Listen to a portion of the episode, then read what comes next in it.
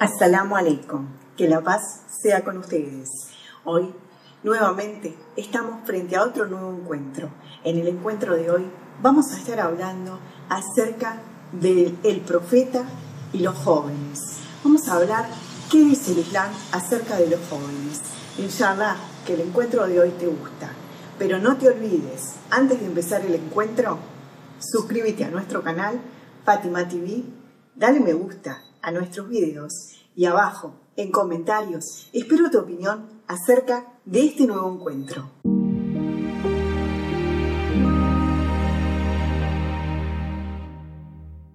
Como les dije, vamos a hablar acerca del comportamiento del profeta Mohammed, la paz sea con él y su bendita familia, con los jóvenes. Como ustedes saben, la llegada de la adolescencia es una etapa crucial en la vida del ser humano. ¿Por qué es una etapa crucial? Porque en esta etapa van a sucederse una serie de cambios, cambios físicos, cambios psicológicos, cambios espirituales también, por supuesto. Es una etapa de crecimiento en todos los aspectos de la vida. El joven va a dejar de ser un niño irresponsable y dependiente para empezar a transitar el camino de la dependencia y de la responsabilidad social.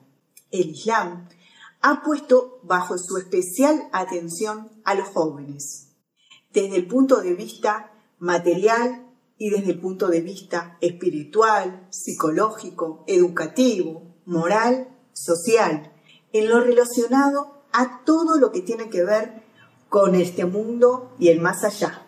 En definitiva, como les decía, en todos los aspectos que tiene que ver en la vida del ser humano. En otras religiones y en otras culturas a veces se pone el énfasis en este, un solo aspecto de la vida del joven. Dijo el mensajero de Dios, la paz sea con él y su bendita familia.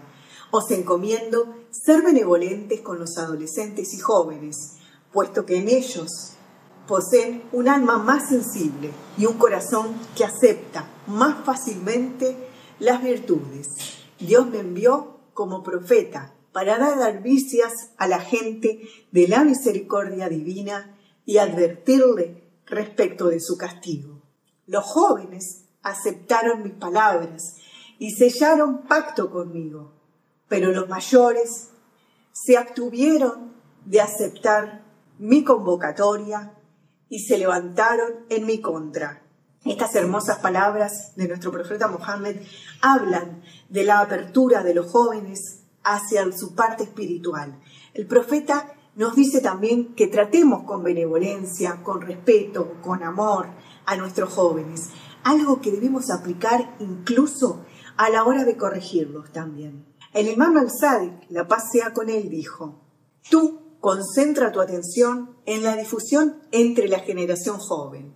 Emplea tus fuerzas en el camino de guiarles a ellos, puesto que los jóvenes aceptan más rápido la verdad y tienden más rápido hacia todo bien y rectitud. Qué hermoso es entonces eh, vivir en esta etapa de adolescencia, en este momento de juventud. Una de las señales de la juventud es el espíritu reflexivo y la capacidad de análisis de las situaciones que se presentan en la vida cotidiana de nuestros jóvenes, por lo cual, tanto a la hora de guiarlos como de educarlos, debemos hacerlo basándonos en el desarrollo de la actitud crítica y la capacidad de reflexión, pues así estaremos formando jóvenes musulmanes fuertes, sensatos e inteligentes. Inshallah, si Dios quiere. En la adolescencia se produce otro fenómeno y que tiene que ver con la parte espiritual. En la adolescencia puede ser que muchos jóvenes afiancen su fe y a otros los puede empezar a llevar a transitar por la llamada crisis de fe, que más que nada son cuestionamientos teórico-prácticos relacionados a la existencia de Dios, ¿verdad? Y de la efectividad de las prácticas religiosas. Es decir, por ejemplo, qué tan efectivo es mi oración, mi salat. Hay un dicho del imam al-Sadiq, la pasea con él, que habla claramente sobre este tema. El imam dijo, si es que el joven creyente lee el Corán, el Corán se entremezcla con su sangre y su carne, dejando efecto en todos los miembros de su cuerpo. Es hermoso este dicho.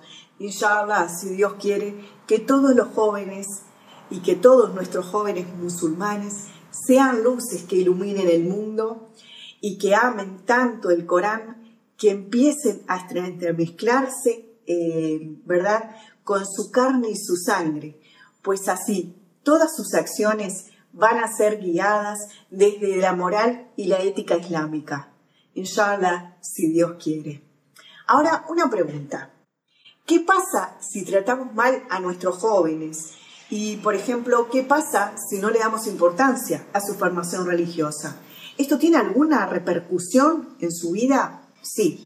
La respuesta es sí. Desestimar e ignorar la sensibilidad de los adolescentes y jóvenes es contrario a las leyes de la fitra, de la naturaleza innata y de la tradición de la creación. Eh, transgredir los preceptos y estipulaciones de la creación no quedará impune, puesto que el resultado de estas transgresiones eh, o insubordinaciones será la obstinación y el descontrol en el incremento de los jóvenes. Según lo que revelan este, algunas estadísticas, por ejemplo, vemos que cada día aumentan las infracciones y crímenes cometidos por jóvenes eh, en el mundo occidental y en países en los que se encuentra eh, alejada eh, la religión, ¿verdad? Y las creencias religiosas. Bueno, estas cosas, estas acciones procuran la transgresión el robo, la infracción de la ley, el menosprecio a los estudios, ¿verdad? Y la búsqueda de conocimiento se ve nula. ¿Por qué? Porque va a verse la drogadicción, la imprudencia, los diferentes tipos de comportamientos improcedentes son el resultado también de una formación sin fe, de contravenir la ley de la creación, puesto que el pecado y la impureza son efecto de la irreligiosidad que ha tomado eh, desgraciadamente la vida de algunos jóvenes y sus padres. Vamos a ver otro, eh, para explicar un poquito más, ¿no? Disponiendo este, a la sociedad en un escabroso atolladero. Es decir, que dejar a nuestros jóvenes sin formación religiosa tiene consecuencias. Las consecuencias son la rebeldía, la transgresión de la ley, como por ejemplo el robo, ¿verdad? Y las normas sociales, las normas religiosas.